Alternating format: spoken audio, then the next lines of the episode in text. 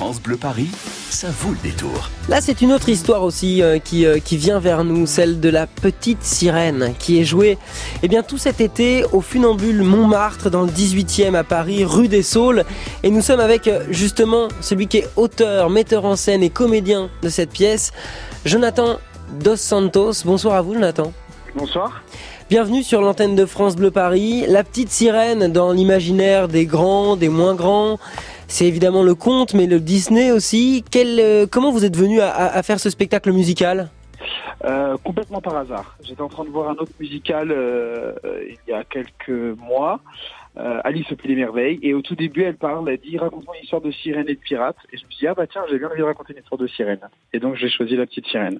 c'est rigolo, remarque, c'est pragmatique.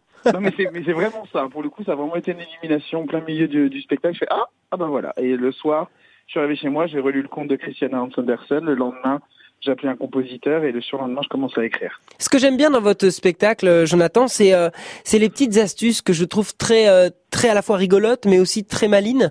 Euh, par exemple, la, petite sirène qui a, qui a, une queue de poisson et qui doit choisir entre sa queue et ses jambes, hein, on en est là. Euh, Et pendant tout le spectacle, sur une sorte d'overboard, donc on a l'impression qu'elle flotte, elle est un peu entre les deux.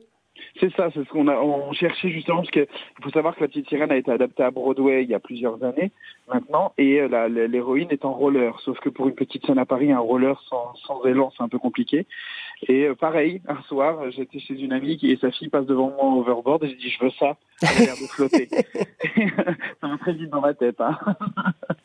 Ah, j'aime beaucoup. Alors les les les, euh, les euh, j'allais dire les costumes, les costumes sont très réussis parce que on est sur quelque chose avec des couleurs très flashy qui sonnent très océan. Je pense au Kraken hein, qui fait qui fait même peur quand il arrive sur scène. Oui, on avait j'avais envie étant donné que je voulais absolument rendre le compte à ses origines euh, scandinaves puisque c'est de là d'où vient le d'où vient le conte. Euh, j'ai cherché un peu dans l'univers scandinave, le folklore, quelles étaient les, les créatures les plus connues. Et Pirates des Caraïbes a rendu célèbre le Kraken euh, il y a déjà quelques années oui, bien sûr. son film. Et je me suis dit, bah voilà, un clin d'œil que les enfants aimeront, les petits garçons surtout, parce que ça nous fait une scène un peu, effectivement, un peu plus compliquée avec de l'orage, des éclairs, des marins qui, qui tapent dans le tentacule du Kraken, qui est activé par deux personnes comme, des, comme une marionnette.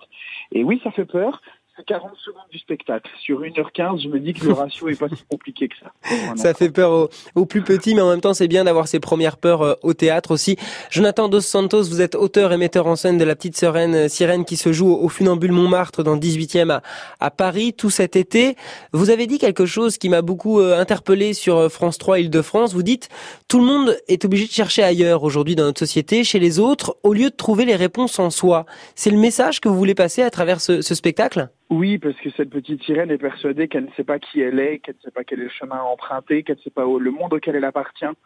Et elle croit, en, en cherchant auprès d'autres personnes qui vont lui apporter des réponses, ou dans un autre monde, ou en, parcourant, euh, en l'occurrence, l'océan et la terre, qu'elle va trouver la réponse. Et en fin de compte, elle apprend que la réponse c'est elle qui la détient. C'est on détermine qui on est par nous-mêmes et pas par les autres. C'est un peu le message qu'on a envie de faire passer effectivement. La petite sirène du euh, bien depuis le 11 juillet jusqu'au 1er septembre, les jeudis et vendredis à 15h30, samedi et dimanche à 11h le matin.